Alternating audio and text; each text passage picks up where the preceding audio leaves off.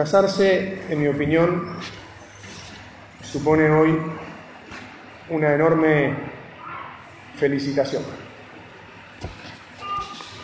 Está claro que todo el mundo los va a felicitar, pero yo quiero decirles que a todos y a ustedes que mi felicitación, y espero que la de todos sea del fondo del corazón, sea una felicitación tremendamente convencida,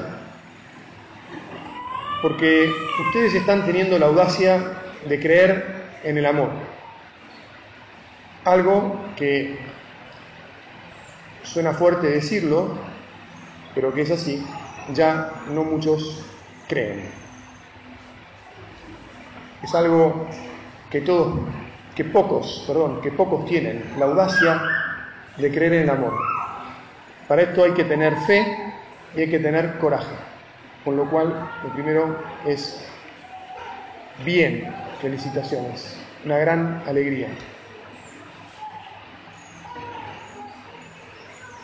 Todo amor empieza por comunicarse. Ustedes se conocieron, se empezaron a mirar, empezaron a hablar, se atrajeron.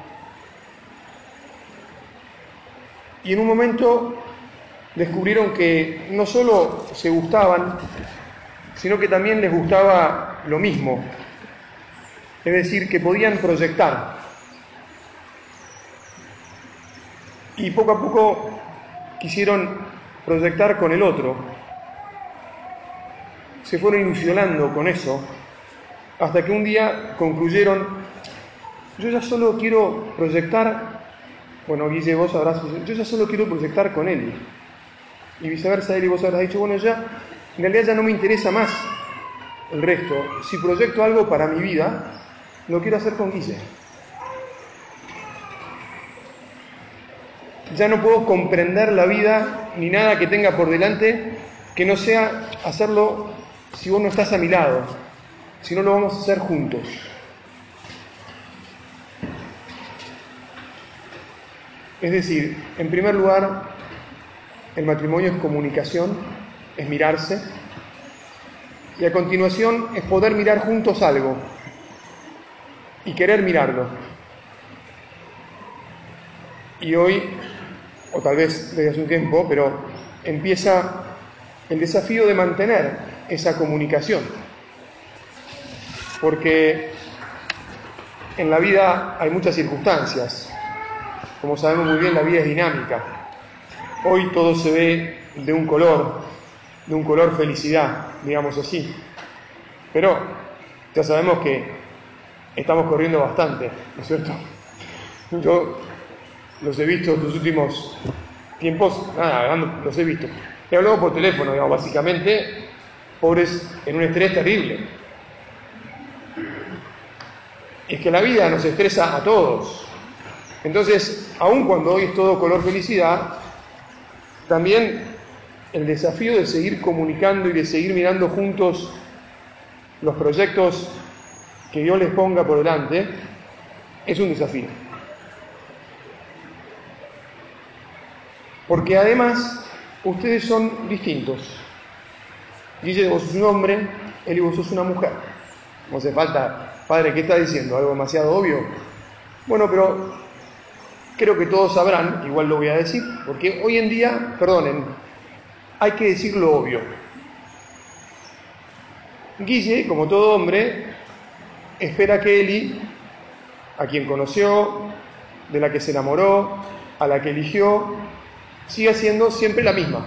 Los varones esperamos que las cosas sigan siendo como son, con lo bueno y con lo que tal vez, perdón Eli, alguna cosa no tan buena, digamos, y que se mantengan así. El hombre, cuando se elige, elige estabilidad, digamos. La mujer, por el contrario, tiende a pensar, está bien acá, acá y acá, pero acá y acá y acá ya lo voy a cambiar. Ya, ya me lo voy a moldear a mi manera. Bueno, después de un tiempo, eh, los padrinos me van a decir si esto es verdad o no. Después de un tiempo lo que sucede es que Guille va a comprobar que Eli va a sufrir múltiples transformaciones, si no lo comprobaste ya, digamos. Múltiples transformaciones. Las mujeres cambian permanentemente. Y vos, Eli, te vas a dar cuenta que no vas a poder cambiar demasiado al inicio. O sea que si tenías ese proyecto, hay que bajar la bandera, digamos, de ese proyecto. Hay que quererse como son y hay que saber que Dios nos, nos ha hecho complementarios. Hay que valorar esa riqueza maravillosa del hombre por ser hombre y de la mujer por ser mujer. Y hay que confiar en eso. Una pauta primera y esencial que les animo hoy a que vivan, que cuiden, es el respeto.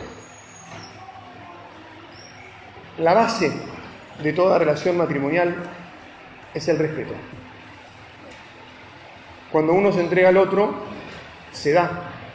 Y quiere darse porque, porque dice, bueno, yo, ahora ustedes se van a decir mutuamente, yo ya no soy no me pertenezco, sino que te pertenezco. Y viceversa. Sin embargo, eso no quiere decir que el uno y el otro puedan, dice, bueno, si ya me perteneces ahora, hago con vos lo que quiero. Es decir, ya, listo. ¿Me explico? Sino que con respeto, siempre lo primero, el respeto. Es decir, te pido permiso. ¿Puedo? ¿Podemos hablar? ¿Podemos, ¿Puedo besarte?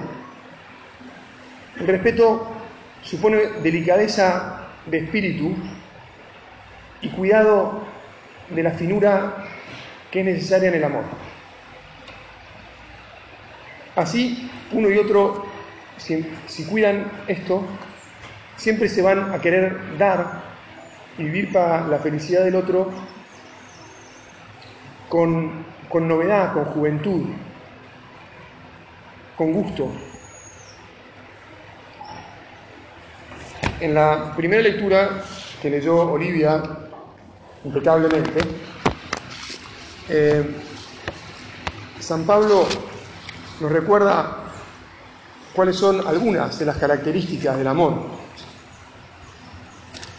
Yo pienso que una buena parte de ustedes ya las conoce, pero igual quiero volver a leerlas.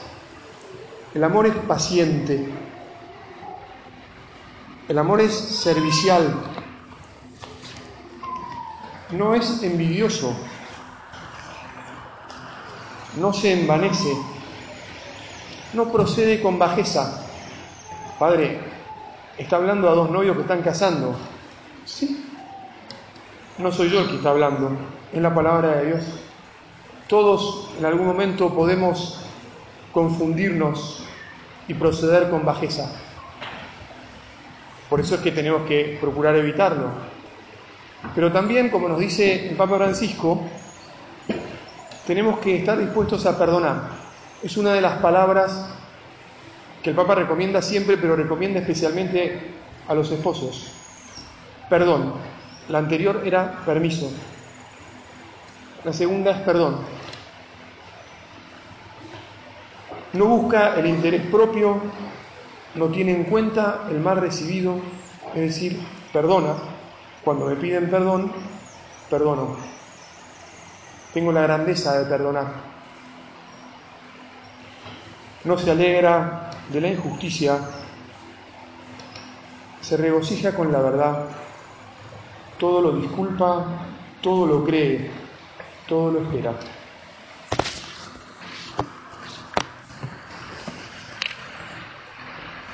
La segunda pauta que me voy a deber a decirles es generosidad. Dice que sea siempre un caballero, caballero. No importa que alguno, supongo que no, pero tal vez alguno pueda pensar que anticuada este cura. Le está diciendo que sea caballero. ¿Quién es caballero hoy en día? Miren, yo les aseguro que todas las mujeres que están acá presentes quieren un caballero a su lado. Dice caballero. Eli, mujer. Mujer, mujer. Con todo lo que significa tener el corazón de esposa, de madre.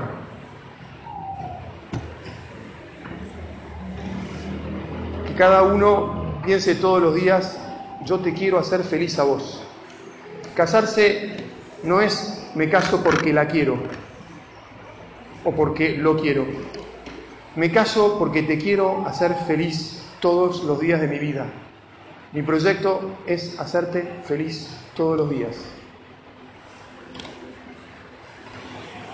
Justo antes de venir para acá, estaba hablando con un amigo joven eh, y él me comentó y dije, bueno, en algún momento voy a tener que decir esto porque me pareció muy bueno y lo escribí aquí, así que aquí va. Me dijo, el otro día me preguntaba, hablando con otros amigos sobre el matrimonio, ¿por qué te preocupaste más? ¿Por tener razón o por hacerlo feliz? Y como está hablando de por hacerlo feliz, hay que preocuparse por hacerlo feliz, no por tener razón. Va a haber muchas oportunidades en las que opinen diferente, como es natural y obvio. No importa quién tiene razón. Lo importante es que si los dos piensan siempre que quieren que el otro sea feliz, y entonces eso se acabó. Digo, el problema se acabó. Bueno, ya les dije que la vida es cambiante y tiene sus dificultades. Y entonces recuerden que el amor supone también sacrificio y hay que estar dispuesto a sacrificarse. Y después, lo último es que en el Evangelio escuchamos el primer milagro de Jesús, que curiosamente lo que hizo fue algo que parece, parecería bastante trivial, ¿verdad? Había una boda, fue invitado a la boda, estaba participando de, los cantos y de los bailes y se acabó el vino. Tengo un, un amigo que falleció hace años, que era increíble, y que dijo, las palabras más tristes del Evangelio las dijo la Virgen, y son estas, no tienen vino. Era su opinión y me parece bastante valedera. ¿eh? Y fíjense que Jesús se lo tomó en serio porque a pesar de que no era el momento, la Virgen todo lo puede, pudo hacer que Jesús adelantase su momento y manifestara su divinidad y su gloria convirtiendo seis tinajas de como 160 litros cada una en el mejor vino que se ha tomado en la historia de la humanidad. Entonces, con esto yo que les quiero decir, hay que celebrar. La vida es maravillosa, el amor es maravilloso, hay que celebrarlo todos los días. ¿Cómo? Bueno, ¿qué pasó hoy? Y hoy este, Francisco estaba feliz cuando salió del jardín. Hoy, hoy te preparé canelones. Hoy este, resolví un problema en el hospital. Celebremos esto todos los días.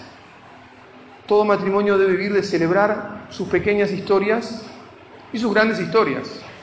Nos fuimos de vacaciones, nos lo pasamos genial, estuvimos con este matrimonio amigo, con estos matrimonios, con esta gente amiga, fuimos de visita a Santa Fe, fuimos a San Juan. Acostúmbrense a guardar, a atesorar recuerdos y a celebrarlos. Necesitamos celebrar las cosas buenas que nos pasan siempre. Es decir, de alguna manera mirar siempre un poco para atrás para ver las bendiciones de Dios.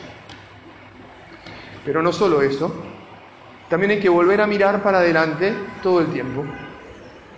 Y todo el tiempo volver a conversar sobre los proyectos con los que siempre han soñado o con los que van a empezar a soñar.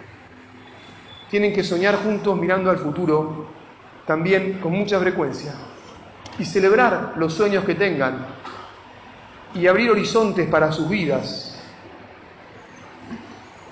y gozar con lo que se venga, aunque a veces suene difícil, suene complejo, no importa porque confiamos en Dios. Por eso estamos hoy aquí. El amor de ustedes hoy se une al amor divino. Si se quiere, perdonen la imagen un poco tosca, pero si ustedes dos son un ladrillo cada uno, hoy Dios es el cemento que entra entre medio y los une. Y a partir de ahora están siempre con Él, unidos, fortalecidos, llevados por su gracia. Proyecten los frutos de su amor, deseen la, la fertilidad, los hijos, deseen a los amigos, deseen las obras de caridad que hagan como matrimonio y cada uno por su cuenta, pero felicítense mutuamente y disfruten. Y por último, último, pónganlo todo en las manos de la Virgen. Ella estuvo casada con San José, sabe mejor que nadie todo lo que pasa en un hogar, en un matrimonio, y siempre como madre que es de todos nosotros, nos sostiene, nos apoya, nos da fuerza porque una mujer fuerte y a la vez nos da toda la ternura de su amor porque es la mujer más tierna de toda la humanidad.